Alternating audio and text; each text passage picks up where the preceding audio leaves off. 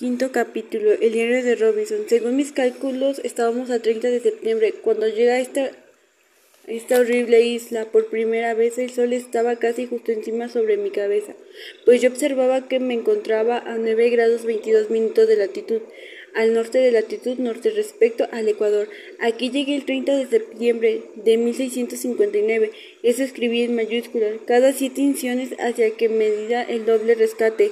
Muchas cosas en el barco desde plumas, titán y papel, de los que había varios paquetes.